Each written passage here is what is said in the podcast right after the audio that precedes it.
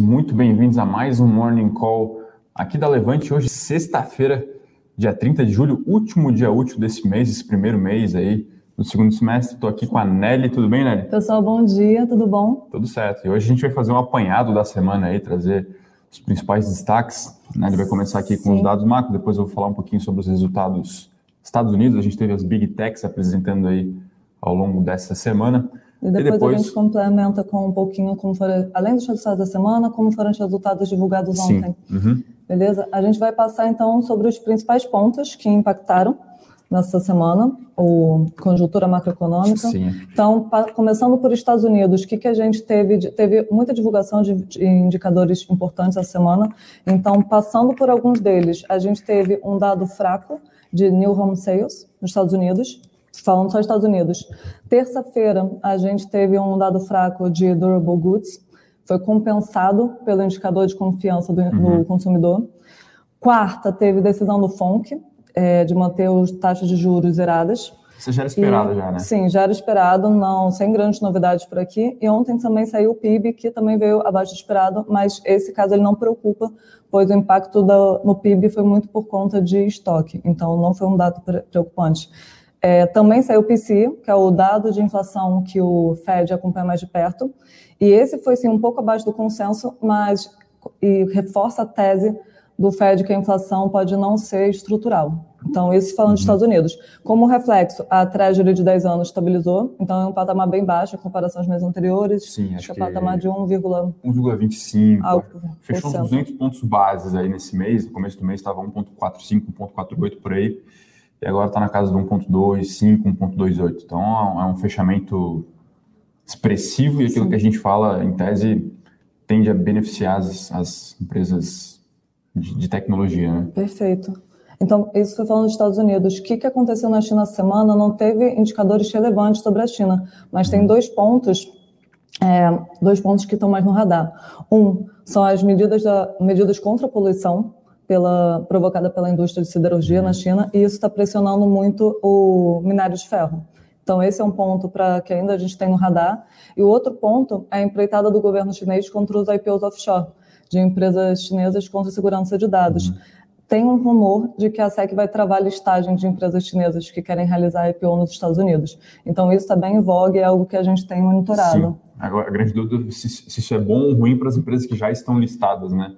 De certa forma, isso assegura os atuais estados e até dá uma vitrine diferenciada para esse tipo de empresa chinesa, mas na outra ponta é meio que a SEC acusando o golpe de que é algo com risco relevante. Né? Todo mundo sabe, todo mundo que lê prospecto de oferta tem lá a, parte de risco, e ela por vezes é negligenciada. É, no caso da Didi, isso ficou bem evidente, voltou esse debate à tona agora, só falando em termos de preço, né? a, a oferta saiu a 14, a ação conseguiu disparar a 18 depois de alguns dias, e com toda essa novela chinesa, a ação veio a 8 dólares. E agora até fala-se agora no seu fechamento de capital, com recompra talvez a 12 dólares, enfim. Mas aí, enfim, os órgãos tentando aí se organizar para evitar esse tipo de, de, de questão, né? Para o investidor é uma pena, né? Imagina quem analisou lá, pô, a Didi aqui é o, é a Uber da China, muita avenida de crescimento e tal, fez um trabalho bom de, também de diligência, ele acaba com com um prejuízo desse, né? Então, é, os órgãos aí estão tentando é, se organizar para endereçar isso. Só para fechar o raciocínio nessa questão, os últimos dois pregões foram de recuperação para boa parte dessas ações da China. Então, a gente viu Tencent, até Meituan, que é uma empresa de delivery de frutas também, que tava, foi, foi também, é, sofreu a mão pesada, se recuperou, subiu 14%, 15% ontem. Claro que não apaga ainda os ganhos das últimas duas semanas, mas os últimos dois pregões foram mais de, de alívio, vamos assim dizer. Fala-se até numa possível reunião dos, dos, bancos chineses com os órgãos de Estado para tentar dar uma aclamada, né? Ó, só questão de, de, educação mesmo, tá tudo bem. Enfim, mas claro que isso é, gera, gera talvez ruído, enfim. E aí aquela grande pergunta, né? Buy the deep, comprar barato, ou o risco ele é relevante? Então, é, é a pergunta de um milhão de dólares aí, né? Perfeito. Do nosso lado, a gente segue monitorando todo esse Exatamente. A gente tem alguma Perfeito. exposição e a nossa recomendação ao longo da semana foi, diante dessas exposições que a gente tem, não aumentar o risco, não dobrar a aposta. Né? Então, a gente está confortável Perfeito. com o nível de risco que a gente corre. é, monitorando, enfim, e, e é, é um momento de cautela. Né? Perfeito. Falando um pouco sobre commodities, é, a semana também a gente teve queda do preço da celulose, já o que vem acontecendo nas últimas semanas. É, a queda foi expressiva, não tem uma perspectiva de recuperação para os próximos meses, é, diante da oferta e demanda projetada. Então, a gente também segue monitorando o preço da celulose. Sim. E até, até nessa noite o minério eu acho que caiu forte também, né? Sim. Caiu de 7 a 8, então ficar atento em Vale, apresentou um resultado bom, né? Uhum. É, mas vamos ver, vamos ver como é que o mercado deve reagir. Caindo 7, 8 minério, a gente acredita que Vale não deve cair nessa, nessa proporção, mas talvez tenha assim um impacto negativo na ação hoje. Perfeito. E só para fechar, falando um pouquinho de Brasil. Essa semana a gente teve avanço da reforma ministerial. É, foi ponto como pontos principais. É, foi uma iniciativa do Bolsonaro para dar mais espaço ao governo central se resguardar contra o risco de impeachment. É, foi negativa a recriação do Ministério do Trabalho, pois desidrata o Ministério da Economia, do Guedes. É, além disso, reforma tributária, ela tem mostrado sinais de flexibilização adicional, o que, especialmente que se refere a fins de subsídio, tributação de dividendos, mas a gente não tem visto a reforma com tão bons olhos, um, Sim. que seja tão positiva. Até mesmo a administrativa parece estar Sim. um pouco, cada vez mais desidratada, Perfeito. né? que é uma pena também. É, sobre indicadores, CAGED saiu ontem, é, veio um dado forte, e também saiu o GPM ontem, é, foi alto, então já é um dado um pouco mais preocupante que a gente também vai manter no radar. Certo. Acho que, acho que esses foram os, os pontos principais para a gente uhum, seguir. Uhum. É, só recapitulando um, a semana, teve um, um, uma questão ali também, um, um, ajuste na curva de juros, acho que Perfeito. o pessoal começou a precificar Perfeito. também um aumento de 1%, né? É, após a última reunião falava-se mais um aumento de 0,75, agora fala-se um aumento aí de 1%. Então vamos ficar atento aí também na reunião de agosto. Perfeito. Uh, mas, mas, é isso, né? Acho que em termos de resultado, um panorama geral, Brasil positivo, mas a gente vai destacar daqui a pouco alguns pontos é, para se ficar atento. Falar um pouco dos Estados Unidos. Perfeito. Os Estados Unidos começou faz algumas semanas já, né, a temporada de resultados, pelo menos duas semanas aí. Emplacou nessa semana, né, principalmente com as Big Techs. Então a gente teve segunda-feira à noite Tesla, eu comentei aqui na terça, um resultado muito bom de Tesla. E a partir dali a gente teve resultado da Apple, Microsoft, Google, Facebook e Amazon ontem, tá? Em termos gerais, o que, que a gente tem visto? Advertisement, né, que é a publicidade online muito forte. Então, Google, Facebook, um resultado muito bom, muito bom. Só para, só, esse é um tema que, esse indicador que para mim mais chama atenção, ano contra ano, né, Essas empresas têm aumentado aí a margem operacional, que é a margem EBIT, né, que é quanto você extrai de resultado a partir da sua receita, 12 pontos percentuais. Então, salta lá, no caso do Facebook, de 31% para 43%. São um ganho de alavancagem monstruoso. Uh, o que mais chama a atenção também, venda de iPhone no caso de Apple. Uhum. Muito forte, muito forte, crescendo assim a taxas double digit, 40%, 50% ano contra ano, muito forte. Uh, o que mais? Tesla também vem muito bom, também ganha, ganhando margem, claro que talvez ainda tenha um descolamento é, referente ao preço, mas ela dobrou a margem operacional ano contra ano. Então, enfim, as empresas têm surpreendido na sua, na sua, no seu crescimento de receita e mais ainda em EBIT, em lucro, porque aí a margem tem crescido a taxas maiores do que a receita, né?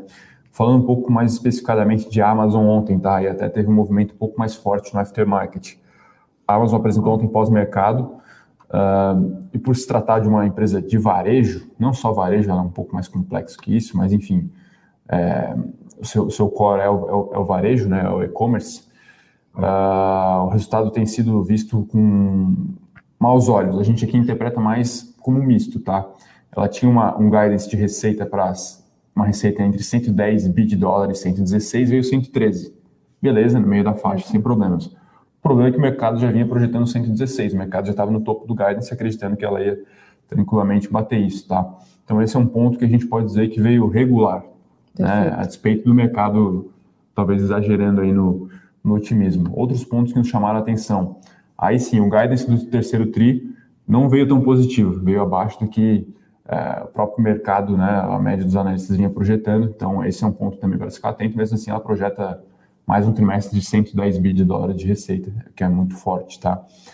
É, outros pontos, margem não veio muito boa, no último tri ela tinha expandido a margem para algo ali próximo aos 8, mais que 8%. Agora a margem, claro, ano contra ano melhorou, mas tri contra tri ela piorou, ficou em 6, 6, 6,8%. E aí, é aquela velha questão que a gente fala que às vezes, né, o trade-off crescimento-margem. Então, aparentemente a empresa está investindo muito, colocando o Prime em outras regiões, em outros países, então ela está investindo. Isso no curto prazo detrai margem, porque você ainda não colhe os investimentos que vêm ali ao longo do tempo, né?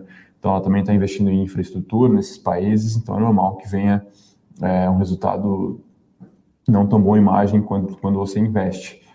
Outro ponto, e esse é, sim, não, meio que não tem defesa assim, né? No call de resultados, o novo CEO, Andy Jess, não participou. Né? Então, o Bezos, o Bezos sempre participava, né? Ele é todo... Ele é, ele, é, ele é, o fundador da Amazon, ele é o grande expoente, então o novo CEO não, não comparecer realmente foi um ponto não muito, não muito positivo. Não muito bem visto, né? É, não, você chega a fazer preço, mas é, é uma sinalização não tão legal. Perfeito. Né? Então, esse, mix de receita não tão boa, uma margem não tão boa, um guidance, e aí um call que talvez tenha faltado ali um pouco de mais de disclosure. Somou isso, a ação está caindo aí 6, 6,5 no after. É, a gente está tá achando até com uma cara de oportunidade aí, porque o call é muito bom, tá? O call de Amazon é bem interessante. É, vamos ficar atento aí, mas é, a empresa segue num momento operacional muito forte. É, essa própria margem aí acima de 6% é uma margem muito mais alta do, do que de 3, 4 anos atrás. E aí tem outras questões positivas que eu acabei não comentando, mas o AWS, né, que é aquela questão da infraestrutura que ela oferece via nuvem, é o famoso cloud computing, que ela é líder disparada aí no, no market share global, cresceu 37% nos últimos três, vinha crescendo a 28, 30, então foi muito bom. Além de outros também, cresceu a taxa de 84%, que é ali onde passa o advertisement, então o resultado também muito bom. E o Prime Video, né, que são as subscribers, as assinaturas, também cresceu uma taxa interessante. Claro que essas têm peso menor no mix, mas tem margem maior também. Então tem essas questões que foram, ao meu ver, bem positivas no resultado, mas é, acreditamos que vai prevalecer esses pontos negativos aí, tá? Só para finalizar, o lucro claro. acabou vindo acima ainda. O lucro veio um pouco mais de 15 dólares por ação, se esperava 12. Claro, teve algumas questões ali de, é, de imposto que acabou beneficiando, mas veio, acabou vindo acima mesmo assim. A, a ação deve responder mal aí hoje. Lembrando que Facebook também entregou um resultado forte, a ação caiu 4% aproximadamente, Apple também caiu. Então é um mercado bem exigente aí com as big techs, né? É, não, não basta, a gente brinca que não, não basta fazer gol, tem que fazer golaço, né? Então quando o resultado vem ali no meio do gás, pô, não. E, enfim, mas é, é, é uma Perfeito. temporada em geral que tem 80% dos, dos, dos earnings tem superado as estimativas e, do ponto de vista micro, a agenda micro nos Estados Unidos muito forte, as empresas apresentando bons números, assim como no Brasil. Acho que a gente pode comentar um pouco, puxar por Ótimo. locadores. Locadores vem, apresentando bons números, né? Locadores vem apresentando bons números. É, Movida foi um resultado fortíssimo. Unidas veio um resultado bom. Localiza, a gente teve um EBITDA um pouco abaixo do, do, que a gente esperava, mas também veio um resultado operacional bom. De forma geral, elas têm mostrado uma recuperação no, no segmento rental de aluguel de uhum. veículos. Uhum. No final do ano passado, elas se seguraram muito na, na venda de seminovos para ter um bom desempenho e agora elas estão agora com volta com a reabertura, reabertura, atividades, pessoal voltando a viajar, voltando ao turismo, tem, tem aumentado esse, esse, esse aluguel de veículos. Então, tem sido muito positivo para as locadoras, então o resultado de todas já saiu, Localiza foi a última. A gente tem e a perspectiva bastante positiva uhum. para todas. Movida, acho que foi o resultado Uma espetacular. Parte, assim, né? Foi é um resultado à parte, foi espetacular em comparação. É, isso então para locadoras. E, é, e curioso de Movida é que ela era o patinho, o patinho feio. feio né? Exato, ela era o patinho feio, mas de lado mais parece que estão com um plano de expansão bem interessante para a companhia, a gente vai ficar acompanhando. É, ontem também teve resultado de Isacetep, como ele foi, foi um pouco abaixo, as principais linhas EBIT da receita líquida, lucro líquido vieram abaixo das nossas expectativas. É, a empresa foi principalmente afetada por um maior custo de maior custo de despesas PMS, PMSO acima do esperado é, e bem acima do resultado do ano passado. Teve uma menor uma equivalência patrimonial menor do que esperado também. uma maior despesa financeira e, somado a isso, também teve maior gasto com fundos, com fundos de pensão. Então, isso fez o resultado da empresa ficar um pouco mais combalido e veio abaixo das nossas expectativas. A gente espera uma reação negativa no mercado uhum. com esses resultados. De elétricas, até o momento, não se tem conversado tanto. Na semana passada, teve na energia, que veio um resultado muito forte. Então, a gente segue monitorando. Agora, para as perspectivas, para principalmente transmissora, a gente tem para monitorar e ficar no radar a alta da taxa de juros, que aumenta o custo de capital, então é prejudicial, para a companhia. É, o impacto da reforma tributária, que uhum. afeta fortemente as empresas pagadoras de dividendos, casos das, das transmissoras, então, bem, é algo para se ficar no radar. E o último ponto, a alta concorrência que a gente observou nos últimos leilões de transmissões, em que teve um alto deságio praticado. Então, essa maior concorrência, ela é esperada para se repetir nos próximos leilões. Então, acho que as transmissoras vão ter um período um pouco desafiador, olhando desse lado. Beleza? É, sobre os Minas, ela também teve o resultado divulgado ontem, foi um resultado forte. Um teve... recorde, né? O melhor da história. Né? Perfeito, né? foi uma combinação de volumes maiores, aumentos de preços e destaque para o crescimento de rentabilidade na divisão de siderurgia. Foi, foi um bom resultado. A gente também espera uma, uma reação positiva das ações. É, vendo aqui o EBITDA, que é uma métrica aí para você tentar fazer um. a geração potencial de caixa da companhia, né? Então Nesse TRI aí, o recorrente veio cinco, um pouco mais de 5 bilhões de reais, que é o dobro do primeiro TRI de 21, e a margem é de quase 53%. Então, um resultado muito forte, preço, volume e a alavancagem operacional na veia realmente muito, muito forte. Aí, o resultado, isso significa desalavancagem, ou seja, você consegue é, reduzir ali o endividamento como proporção do seu resultado, até do seu patrimônio líquido, porque você passa a ter mais lucro. É, e aí potencial, claro, de distribuir dividendos, recuperações ou até mesmo de investir, enfim. Então, foi um resultado aí bem bom, bom momento aí de Uzi Minas, Vale, é, CSN, vamos, vamos só acompanhar agora como, é, como vai vir Suzano, né? O mercado com muita dúvida aí como vai se comportar o resultado, principalmente o resultado financeiro de Suzano, que é um pouco diferente, que é um pouco peculiar ali, devido ao, ao seu hedge mas em geral os resultados Sim, essa política de hedge, que é Sim. diferenciada. E, é... Mas em geral os resultados commodities muito bons, né? Sim. Até mesmo Petrobras apresentou um resultado bem interessante, o relatório de, do, de produção veio bom. Sim. Então, um momento bem, bem bom aí, até para a economia brasileira como um todo, né? Perfeito. E maior detalhamento sobre um, os comentários do divulgação de resultados das companhias tem no nosso Eu Conheço, que a gente divulga pela manhã. Sim. Acho que tem, a gente pode é, falar. Não, tem um comentário político aqui, né? Sim. Para finalizar, mudança no teto. É, o Berenguer falou aqui que parte do governo voltou a considerar mudanças no teto para acomodar o novo programa Bolsa Família, que deve ser aí, falava-se até em ser lançado em novembro desse ano, ou até em 2022. É, então, o pessoal está agindo nos bastidores para tentar garantir um espacinho ali né, no, no, no teto, enfim, para poder acomodar esse gasto extra aí, tá? É, enfim, é um, é um, programa talvez chave aí diante de um ano eleitoral, então vamos ver como vai, vai é, acontecer, como vai proceder essas negociações aí, enfim. É algo que até eu acredito que seja importante aí, esses programas de transferência de renda são, são programas interessantes, né? Aqui a gente não vai fazer nenhum julgamento de valor, se é um ano eleitoral ou não, acho que é um programa interessante aí diante da, é, das desigualdades no Brasil, né? Bom, mas acho que é isso, né, Nelly? Fizemos o apanhado da semana aí. Uma semana que, mesmo com esses resultados positivos, a gente pode dizer que o Ibovespa não avançou tanto assim, né? Então, Sim. o Ibovespa, pegar aqui a pontuação que fechou ontem, fechou ali próximo aos 120, 125 mil pontos, 125.600 pontos, é um patamar próximo aí ao que fechou na última semana. Então, o Ibovespa meio de lado, né? Pouco distante ainda do all-time high, que foi lá uhum. na segunda metade de junho. É, então, isso nos leva a crer que tem um, tem um espacinho aí, né? A gente está bastante otimista aí com o segundo semestre, né? Embora seja, claro, um pouco perigoso, né? Ficar muito otimista com o Brasil, mas é, diante dessa agenda micro bem positiva aí, a gente acha que pode, pode ser um segundo semestre muito bom. Aí para o ano que vem é outra história, né? Ano que vem a gente vai ter que Perfeito. conversar bastante, né, Nelly? Na perspectiva para o segundo semestre é bastante positiva e a gente tem ainda mais uma, uma boa visão sobre a retomada das atividades. Uhum, então, a exatamente. gente tem se baseado bastante das nossas recomendações nessa perspectiva para o segundo semestre. Sim, é, lá, olhando lá fora, a gente teve bastante empresas que se beneficiam da reabertura Sim. andando, né? Cito aqui, por exemplo, PepsiCo e Coca-Cola. Perfeito.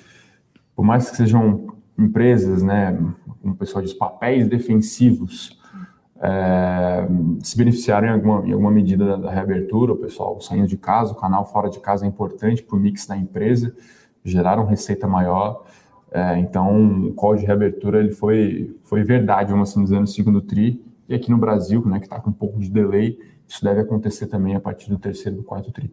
Embora, né, a gente não comentou aqui, o resultado do shopping veio surpreendente, né? Sim, claro que bem abaixo ainda de 2019. Sim, mas veio mas... uma não, mas veio bastante positivo. A Sim. gente não, a, o que também já é um sinal de que os shoppings devem acompanhar a reabertura da economia. Para a uhum. gente, o resultado de multiplan foi um sinal claro, uma sinalização de que a gente pode esperar bons resultados à medida que vai se flexibilizando as medidas de restrição de fluxo urbano. Então, a gente tem uma perspectiva positiva Sim. também para o desempenho acompanhando essa reabertura. É, acho que, se, se não me engano, esteve, foi a terceira ou quarta maior alta ontem, o Multiplan, igual a me acompanhou, então um setor aí interessante também para o segundo semestre.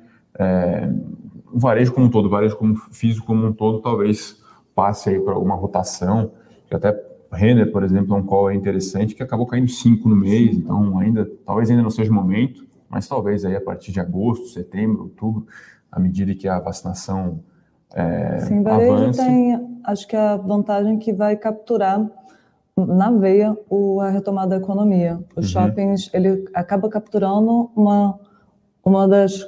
A receita do shopping, ela é composta, uma das variáveis é esse, essa receita variável de vendas de shopping, uhum. de vendas de loja. Então, quando a gente olha para o varejo, ele acaba capturando mais na vez esse, essa reabertura. Shopping seria então, um pouco mais defensivo, então, né? Um pouco nesse ponto, sim. E aí tem um, um problema em shopping, eu não, não acompanho muito de perto o setor, que é o ajuste GPM, né? Sim que acumulei 33% de alta. Tava difícil de conseguir reajustar, né? Sim. Não sei se os shoppings estavam conseguindo repassar isso para o lojista. Estava com dificuldade, mas mesmo agora, mesmo ainda com essa com esses acordos com os lojistas, tem os resultados têm surpreendido. Sim, é. Bom, acho que é isso, né, Nelly? Acho que Passando sim. a régua aí na semana, então eu vou ver se peguei o número aqui, abriu a 125 mil pontos é, na segunda-feira, isso nos primeiros negócios, o momento aí está 125 mil é, e 600 pontos. Né? Acho que a abertura está meio no 0 a 0 aí. Perfeito. Mas vamos ver hoje os papéis para ficar de olho. Então, Vale, diante dessa queda do minério, localiza, é, os Minas, enfim. Lá fora, vamos ver como vai abrir a Amazon, né? Se deve recuperar um pouco é, parte dessa perda ao longo do dia ou não, tá? Perfeito. Esses são os destaques aí é, vamos, dessa então, sexta-feira. Vamos então um pouco para as perguntas? Vamos, vamos. Vamos para as perguntas. É, Luiz Carlos abriu o nosso Morning Call com algumas perguntas. A primeira, você, a gente pode explicar o que é o EBIT da Proforma. Uhum. Se você quiser entrar maior detalhamento, Fernando, mas o EBIT da Proforma você pode entender como um EBIT da, ajustado à mesma base para o passado. Eu diria uhum. dessa forma. Sim, uhum. É, basicamente isso. É... Não tem tanto. O EBIT dele já é uma métrica não obrigatória, não contábil, vamos assim dizer, em que você pega lá o EBIT, que é aquilo que a gente falou aqui, você tem só receita bruta tira as deduções, né, que são alguns impostos sobre receita e devoluções, vai. Aí você tem a receita líquida. Aí, se for uma empresa industrial, que é mais fácil explicar, você tem o CPV, é o custo do produto vendido, que é aquele custo mais direto ali, direto à fabricação, lucro bruto. Perfeito. E, no geral, quando alguém fala de fazer alguma métrica pro forma, é você ajustar Isso, essa base quando exatamente. você está olhando para você olhar a mesma a mesma, a mesma base, a mesma base né? para o passado, tanto para o atual. Então, é, esse que é o intuito. Exatamente. Aí, se você, você tem debit, você adiciona basicamente a depreciação e a amortização, que é um, é um cálculo da DRE, é um custo que passa, mas na verdade é um custo não caixa, né? Pense que você tem lá, não sei, uma máquina agrícola, então você vai depreciando ela todo ano, só que isso não sai do seu caixa, por isso que você volta isso aí para compor o seu EBITDA, tá? E como a Nelly falou, algumas empresas elas modificaram sua estrutura de, de, de, ativos mesmo de um ano para o outro. Não sei, pegar de repente Pera, não sei se Pera faz esse cálculo, mas ela poderia, para facilitar a base comparativa, pegar o EBITDA de um ano e o outro, meio que um EBITDA das mesmas marcas, já que ela adicionou algumas marcas É, o varejo faz algumas contas desse tipo, que é o same-store sales, em que você, por exemplo, tira as lojas abertas no mesmo, abertas no mesmo, diante, no meio daquele período. Né? Se você dobrar a receita... Você não tem um resultado não recorrente, um resultado novo que, é, que hum, contamine essa análise. Exatamente. Você vê se realmente está, se ele está tendo realmente Exatamente. sustentável esse resultado. Então é, é isso. Seu tá? intuito. Então é pro forma ainda tem um ajustado, né? Então vamos supor aqui que a empresa fez uma oferta aí, um follow-on. Tem algum custo isso, você tem que pagar o assessor, você tem que pagar lá o banco coordenador, enfim, esse é um custo que é dito não recorrente, né? Você não deve é, extrapolar esse custo para todos os períodos seguintes, senão a empresa também faz esse ajuste. Então tem o EBITDA pro forma ajustado. Então são os ajustes que vão sendo feitos ali é, pelos, pelas empresas. Importante só né, é destacar que o EBITDA é uma métrica não contábil e que deve expressar o potencial de geração de caixa da companhia. Então, tem até muito meme aí, né, galera? Poxa, o EBITDA pro forma ajustado é um, aí a geração de caixa mesmo é, é outra, é muito diferente, muito Sim. pior. Então, tem que tomar cuidado com o excesso de ajustes aí Perfeito. que podem ser feitos, tá? Outras duas perguntas do Luiz Carlos sobre notícias agrícolas, sobre, segundo notícias agrícolas, o consumo de proteínas na China chegou ao pico. Se pode virar e ainda falando sobre China, embaixo sobre estoques celulose caíram na China e Europa e preços da Suzana continuam, continuam caindo. É, acho que o nosso analista de commodities, o Japa, o Rodrigo Yamamoto, comentaria um pouco mais no detalhe essas ambas questões. Sobre, uhum. sobre se pode virar, acho que seria mais... No, no caso de Suzano? No caso de, no caso de proteínas na China. Poxa, muito difícil saber. A gente acha que estruturalmente a China passa por um, um shift, né, uma mudança lá de até da forma de se é, produzir. Fala-se que está trocando tipo, tipo de alimento, enfim, está passando realmente uma transformação do ponto de vista sanitário, tá? É, não, não, a gente não trabalha com, esse, com essa mudança ainda, com esse pico, tá? Então a gente tem uma perspectiva positiva indo para o setor. Perfeito. Sobre a perspectiva para a celulose, a gente falou um pouco antes no Morning Call que as perspectivas de recuperação também não são muito animadoras. A gente teve uma queda relevante e a gente não tem uma perspectiva de recuperação para os próximos meses diante a oferta e a demanda projetada. Exatamente. Então, é importante um pouco mais isso, né? negativo. Né? Questão da demanda, mas também tem questão da oferta, né? Sim. A questão da oferta na China, até algumas semanas atrás, aí, se não me engano, foi na última semana, na penúltima, a JBS deu uma puxada questões, de novo, associadas lá a problemas ao rebanho de porco, tá? Então, todo, sempre que a gente fala em commodity, a gente tem que imaginar Perfeito. aquelas boas e velhas curvas de oferta e demanda. É, a demanda faz preço, mas a oferta também, né? Isso, talvez aí quem tem alguma experiência com agrícola saiba melhor do que ninguém. Teve uma geada lá na, costa oeste dos Estados Unidos, impactou, sei lá, a produção de milho. Isso traz todo o impacto na cadeia, não só no milho, como no, no boi também, enfim, então o lado da oferta também faz preço, né? Recentemente a questão de minério também estava fazendo preço à Austrália e também com dificuldade de, de produção. Commodity a gente também sempre fala aqui, né, dessa, dessa questão aí do ESG, que essa, essa mudança aí de paradigma é, faz com que as, as hard commodities, as commodities pesadas, tenham menos financiamento. Isso significa menos capacidade de expansão de produção e, consequentemente, um possível aumento de preços. Isso explica aí, porque, ou pode explicar, a gente nunca sabe se é um único motivo, essas altas recentes aí nas commodities metálicas e até no, no óleo mesmo, no petróleo, tá? Perfeito. Eusino perguntou sobre o que acharam do resultado de Zacetep. A gente falou um pouco no início do Morning Call, vou só falar em linhas gerais e recapitulando nossa perspectiva. O resultado ele foi mais fraco, é, ele foi mais fraco do que o esperado. As principais linhas vieram mais fracas do que o esperado. É, teve maior gasto, maior gasto com PMSO, maior gasto de fundos de pensão e maior é, uma despesa financeira maior. Então isso prejudica um pouco o resultado. Nossa perspectiva para o setor, a gente ainda está um, tá um pouco mais contido as nossas perspectivas, dado alta de juros dado impacto da reforma tributária em empresas boas pagadoras de dividendos e também com a perspectiva que os próximos leilões de transmissão vão ser um pouco mais desafiadores para as companhias, dado que os deságios são cada vez maiores, os deságios praticados são cada vez maiores. Então, a nossa perspectiva é, é mais de observar, a gente não está tão Sim. Uhum. recomendando uhum. papéis nesse, nesse momento. Alberto que pergunta de VLO, poxa, não acompanho o case, tá? Nunca, nunca abri release, nada, não tenho uma opinião formada. É, uma outra pergunta interessante que também do Rodrigo, se ele acha que a, ao incluir ativos globais, você deve colocar ativos que complementam o meu portfólio. Acredito que sim, tá? Uh, a gente tem uma, uma preferência no global por, por, por, ativos que a gente não consegue acessar muito bem aqui no Brasil. Falo aqui mais do setor de tecnologia. É um pouco limitado no Brasil, então as grandes teses de crescimento seculares a gente consegue acessar um pouco melhor lá fora, tá? No Brasil tem uma onda recente de IPO interessante, mas se a gente quer, de repente, sei lá, surfar a tendência de cloud computing, por exemplo, né?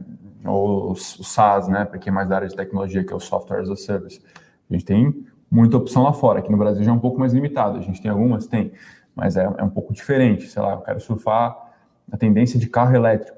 No Brasil a gente não tem ainda, eu pelo menos não, não, não vê nenhum call de cabeça aqui que seja a segunda ou terceira derivada que a gente consiga é, ter na carteira essa trend, né? Então lá fora a gente consegue, seja através de TFs de lítio, seja através de, de empresas de veículo elétrico americanos ou até mesmo as chinesas. Então acredito que faça sentido mesmo ter essa complementariedade, tá?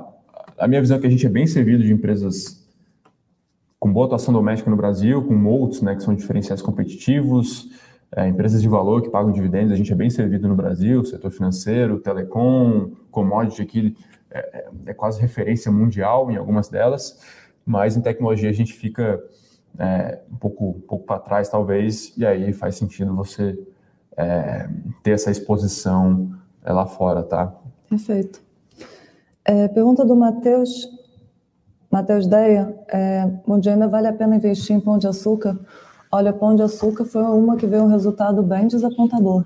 Sim. A gente uhum. tinha algumas perspectivas para esse resultado desse semestre. Ele desapontou nas principais linhas. A gente deve rever um pouco o case para para entender se ainda fica se ainda faz sentido para um call de retomada. Acho que seria desse sim, lado. sim, é. A nossa percepção é que virou mais um call que de evento agora, sim. destravar valor através de é, venda de ativos, que foi o que aconteceu, né? Com aquele, com aquela, foi uma distribuição de uma ação, né? Que foi do açaí. É, tem alguns outros, algumas outras possibilidades aí na, em pauta. Agora, o resultado operacional realmente não veio bom, a empresa caiu 7, tá? A gente gosta do call ainda, mas virou um call mais de evento, mais de, de paciência, sem muito. Não, não diria que não tem catalisador de curto prazo, mas o catalisador de curto prazo ele é pode vir daqui a três semanas, pode vir daqui a dois meses, pode vir daqui a seis meses. Ficou meio nessa situação aí, tá? É, mas a gente gosta do, do, do, case, é uma empresa bem interessante. O Adilson aqui pergunta de VEG, falando que eu puxo a saidinha para o sul. É, tô quase lançando o TF Sul já, sabia, Nelly? Nacional VEG, Schultz. É, tô vendo os comentários. Tupi. O que, que você acha aí, né? No Rio tem alguma coisa? Light. Light não. Eu, vejo mais a parte de elétricas aqui na Levante, mas Light acaba, pelas particularidades, principalmente do, do Rio, e pelas maiores perdas não gerenciáveis, pelas perdas gerenciáveis, a gente não vê com tantos bons olhos uhum. a companhia. Não, mas o, o, o Sul é interessante porque tem bastante small cap, né? Empresas menos acompanhadas. Claro, a VEG é expoente, vale mais de 140 bi de reais, mas tem algumas outras empresas interessantes lá também. É, região ali industrial ali de, Joinville, tem Schultz, a VEG é relativamente próxima, que é Jaraguá do Sul, é, mas tem Tupi também, que é Joinville. É, tem alguns outros calls aí nos outros, outros estados também, tem a Graziotin, que é uma empresa bem simpática, é uma espécie de mini Avan, empresa interessante também. Então tem, tem, tem, bastante call por lá, tá? Uh, o pessoal que pergunta de Oracle, sim, gosto de Oracle, empresa bem interessante, tá? Até acredito que tem uma, tem uma leve preferência por Adobe, mas é outra empresa interessante, realmente tem muita opção para investir em software lá fora. Software, lembrando, é um, uma indústria bem legal de estar exposto, tá? A maioria das empresas tem caixa líquido, ou seja, mais recurso do que dívida.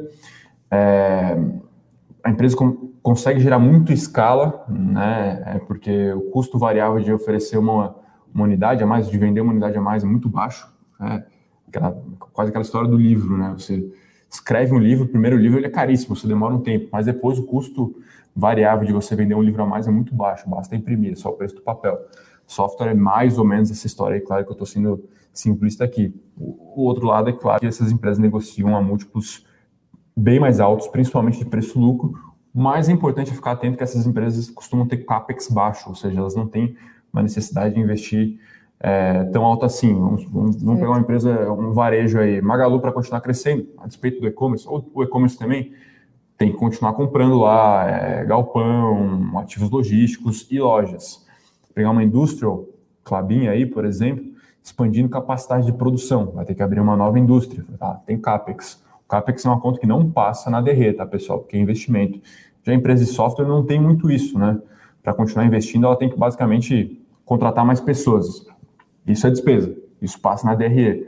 Por isso que isso também reduz o lucro, consequentemente, essas empresas, por vezes, negociam múltiplos mais caros, tá? Porque não tem CAPEX, ou o CAPEX é menos representativo com o percentual da receita. Então tem que ficar atento a esse tipo de questão e também porque essas empresas têm uma perspectiva de crescer de forma mais fácil, fácil e forte. Perfeito. É uma pergunta do João Freitas, né? O que você achou da estreia de Unifique? Unifique, a gente, eu não sou analista que cobre o setor, mas uhum. aqui, na, aqui na Levante a gente fez um relatório de IPO detalhando sobre detalhes da oferta, perspectivas. Eu não sei se ele foi divulgado só para assinantes. Não, acho que foi para Se foi para todos, todos né? se foi para todos, a gente tinha uma perspectiva, a gente tinha uma perspectiva positiva para a companhia uhum. e tem um detalhamento do que a gente acha no IPO e possíveis destravamentos de valor no, nesse relatório. Sim, é, a empresa, se não me engano, no primeiro dia teve uma queda expressiva, ontem recuperou a prestação até, acho que se não me engano, passou nove reais, tá? A gente acha um call bem interessante, esses Sim. calls recentes aí de fibra, desktop, é, Unifique, Brisanet, calls bem, bem interessantes, é uma tendência interessante de estar posicionado em fibra, aí talvez aí é, o Carneiro, quem acompanha mais de perto esses, esses IPOs, poderia comentar um pouco melhor, ele pode vir aqui um dia. A Unifique talvez seria a melhor opção para estar exposto, né? Sim. Até veio até um múltiplo um pouco mais caro e tal, um pouco mais alto, na verdade. Sim, mas do case é, é o é, que é mais interessante. Pareceu, isso, Curiosamente, pareceu mais interessante. A T-Royal, que é uma uma grande gestora de empresas de growth no, no cenário internacional, entrou no IPO. Então, é bem, bem interessante. É um ponto, ponto importante monitorar. Sim. É, Vinícius Raul, né, o mercado parece seguir com um certo mau humor, mesmo com bons números. É, no bons números, você diz hoje divulgação de resultados, porque a divulgação de resultados é importante para fazer preço, mas acho que os indicadores que estão sendo divulgados também macroeconômicos vão pesar um pouco na reação do mercado, talvez mais do que simplesmente a divulgação de resultados das companhias. Então, a gente, é o que a gente precisa olhar de forma conjunta, tanto, tanto a divulgação de dados macroeconômicos, Sim. tanto quanto a divulgação de resultados das companhias. Sim. Dessa forma.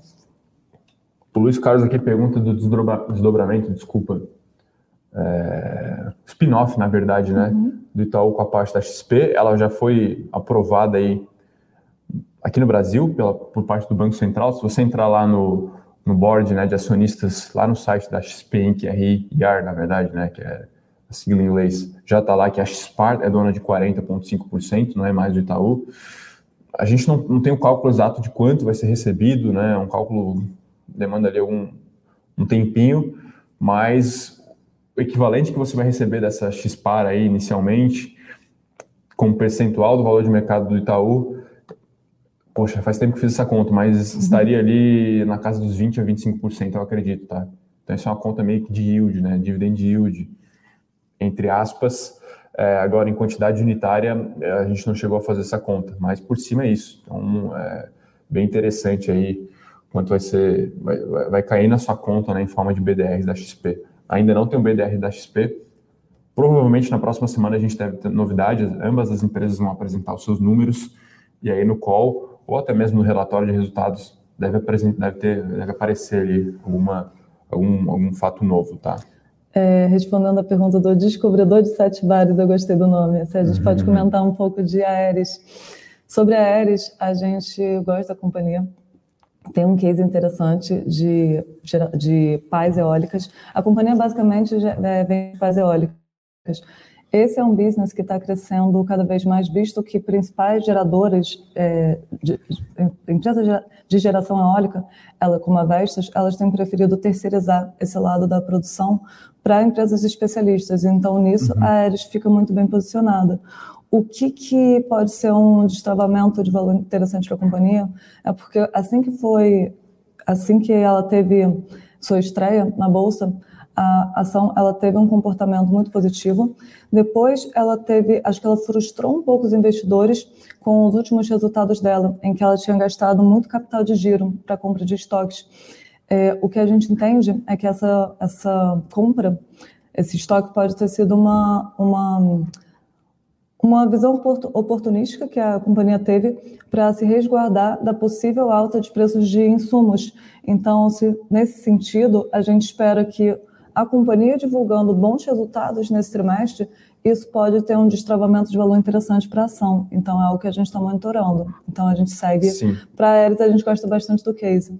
Tem perspectiva ainda de valor para um, para um longo prazo. É, e o pessoal do setor de energia aí diz que a produtividade da, da energia eólica no Brasil tem surpreendido né, positivamente. Então, ficou bem interessante aí estar tá exposto de alguma forma esse mercado que deve crescer, tá?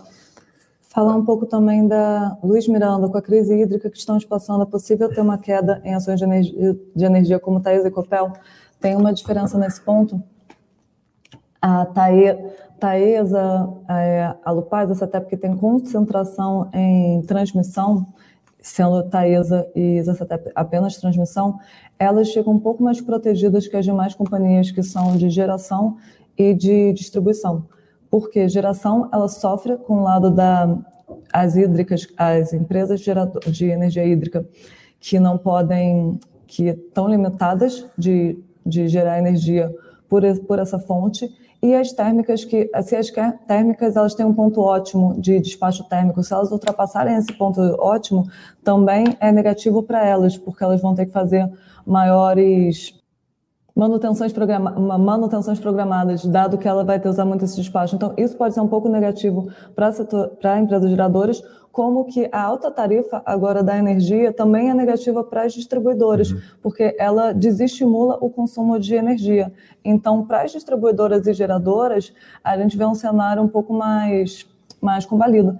Agora, para as, para as transmissoras de energia, elas ficam mais protegidas, porque elas já têm um, uma receita e um custo muito bem, muito bem alineados. Ela já tem uma, uma receita programada para receber no ano. Então, ela, essas companhias se encontram muito mais protegidas. O que a gente vê de risco são outros. Para essas empresas transmissoras de energia, elas são muito boas pagadoras de dividendos. Então, elas são umas que vão sofrer um pouco com a aprovação dessa nova reforma tributária. Então, a gente vê o, o cenário de o quadro de energia elétrica um pouco nesse formato hoje em dia. O Alberto que pergunta como transformar o BDR em ação lá fora. Não sei se você está se referindo à operação aí que vai acontecer com o Itaú, mas basicamente o Itaú vai distribuir, é, vai fazer um spin-off, na verdade, de uma empresa e nessa empresa só vai ter só vai ter ações da XP, tá? É meio que esse um, é um veículo. E aí essa empresa vai ser incorporada pela XP. Então, ó, em termos de nome, a XP vai incorporar a XPAR. E aí os acionistas da XPAR vão receber é, aqui no Brasil os BDRs da XP. Então esse é o, esse é o, é o mapinha, né? É, se isso vai ser feito de forma simultânea, a gente ainda não sabe, tá? Essa, essa, essa questão não, não foi, não ficou clara para a gente. Mas, e de forma geral, se você quer, se, se você tem BDR e quer estar exposto à ação lá fora, isso em qualquer, em qualquer papel, você tem que vender o BDR aqui e comprar lá fora. Em tese, você vai estar exposto ao mesmo risco, tá? Até a oscilação do seu patrimônio em dólares, ela vai ser a mesma, porque o BDR aqui no Brasil, ele ajusta ao preço da ação lá fora e ao câmbio no momento, tá? Perfeito. Bom... Dupla, qual pro... desculpa, dupla, qual a expectativa do resultado da de Engie? O mercado está castigando as ações. É, eu falei um pouco, eu falei um pouco antes sobre como as ações como as empresas de geração, principalmente hídrica, estão sendo prejudicadas nesse cenário de, de atual risco, risco hídrico. Porque, por mais que elas possam produzir, elas o governo vai preferir poupar a geração hídrica para vai preferir poupar essa geração. Então, se mesmo que elas tenham pouco para produzir, provavelmente elas não não vão poder não vão poder seguir com a sua geração. Então, a gente tem não sei dizer se a gente vai se a gente espera um bom resultado. Acho que a gente vai reavaliar vai reavaliar o case quando nessa, próxima divulgação. É, o questão é que parece que já tá tudo no preço ali, né? O preço está bem amassado. Ali, As então... companhias, assim, no geral, está bem no preço. A Eneva, que é a pergunta em seguida, se ela beneficia da crise hídrica. A Eneva, ela tem, historicamente, o maior despacho de energia térmica, mas o que a gente vê hoje é que a nossa impressão é que ela está muito cara, que pode ter sido um movimento inicial de acharem que ela ia se beneficiar desse cenário e compraram muita ação. Hoje a gente já acha que a ação está cara. Sim. Uhum. Próximas qual. É, o pessoal, qual, qual a porcentagem da distribuição da XPA? É, enfim, a gente calculou como 20 a 25%, tá? Esse é o yield implícito aí nessa distribuição. O Alberto que fala que ele sempre ouviu falar na possibilidade de converter a ação lá fora. Olha, eu já li uma vez também num, num fórum que é possível fazer isso, mas eu imagino que para o investidor pessoa física, para ter esse tipo de, de, de procedimento, seja bastante complexo, demorado. Os fundos, por vezes, operam, às vezes, BDRs, às vezes a ação lá fora. Eu, eu acredito que é, para o investidor pessoa física é mais fácil mesmo é, ou comprar lá fora, caso tenha conta aberta, ou comprar o BDR, tá? Na hora de transformar, mais fácil fazer a operação na corretora, embora deixe um custo ali na mesa. A não ser que seja uma operação muito específica, você tenha uma participação imensa em BDRs aqui e queira passar lá para fora. Aí faria sentido investigar, mas o panorama geral é realmente operar na mesa, até mesmo como o fundo faz. Perfeito. Nelly, você acha que CVC tem condições de dar a volta por cima com a reabertura? 2022, a gente vai, no final do ano a gente vai ter mais clareza em relação a 2022, mas eu não esperaria para um curto prazo essa recuperação. Sim, é. Vinícius, que se acionista de Itaúsa tem condição de receber ações da XP como dividendos. Olha, Itaúsa já se pronunciou e ela não vai vender no primeiro momento, tá? O Itaú, o XP vai ficar dentro lá do portfólio. Então, talvez você receberia no futuro, caso Itaúsa venda sua participação e ela distribua isso, mas se você receber, não. Uh, o Vinícius que pergunta o perfil da nossa carteira internacional, ela, eu diria que ela é balanceada. A gente tem alguns calls de growth, a gente também tem alguns calls de valor, a gente também tem algumas, algumas, algumas teses mais macroeconômicas mesmo, que a gente consegue fazer via ETF. E a gente tem uma segunda carteira também, que é a carteira de tendências, que a gente tenta gerar mais, mais meio que como operam os, os mutual funds, né, os fundos, na, na, verdade, os hedge funds internacionais, assim, pô, a gente bota lá ouro, bota algumas teses setoriais, bota um, um outro papel que a gente acha interessante, enfim, que a gente chama de Global Trends. Então, tem essas duas carteiras aí e bastante recomendação. Todos são mais de 20 ativos, se eu não me engano, recomendados, tá? Perfeito. Acho que é isso, né, Nelly? Respondendo é aqui a maioria das perguntas. Sexta-feira aí, tese bastante movimentada. Vou pegar o que Bovespa no momento, quase, quase uma hora já. Por hora caindo aqui 0,75, talvez na esteira aí, né, do, dos, dos, do, do, desempenho das bolsas internacionais. A S&P também que caiu uma queda um pouco mais moderada. Lembrando que ontem o Ibovespa até descolou do, do cenário externo, acabou fechando em queda. Beleza. Enfim. A papéis, também abriu caindo? Localiza também, imagino que não esteja subindo, está caindo aqui 5%, então é, é meio que parecido com a, com a Amazon, assim, né? Empresa Sim. boa, high quality, espera realmente um resultado magnífico, mas lembrando que a gente não pode ser aqui analista de trimestre, né, Nelly? Perfeito. Né? Vale caindo aqui 3% também, como a gente falou, poderia realizar, ou deveria realizar com minério, mas não nem de perto o tamanho da, da queda do minério lá fora. CSN aqui também, que está num movimento maluco aqui. Um abraço para o Henrico, nosso analista gráfico, que falou. Estava dando com a cabeça na parede aqui, tentando entender o gráfico de CSN, saiu o resultado, caiu, depois subiu, depois caiu, enfim. Então, é um outro caso de investimento interessante que apresentou um bom resultado na semana e vai fechar com alta de 3%, aparentemente. Então é isso, pessoal. Agradecer a presença de todo mundo. Um bom dia para todos. E uma, bons negócios a todos nessa sexta-feira e fechamento de semana. Tchau. Tchau, tchau. Para saber mais sobre a Levante, siga o nosso perfil no Instagram, levante.investimentos. Se inscreva no nosso canal do YouTube Levante Investimentos. E para acompanhar as notícias do dia a dia e mais sobre a Levante, acesse nosso site levante.com.br.